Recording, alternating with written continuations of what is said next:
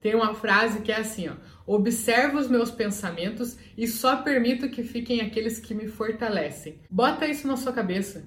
Sempre que você vê alguma coisa ruim chegando, tá lá quilômetros querendo entrar na sua cabeça, você fala: "Sai, coisa ruim".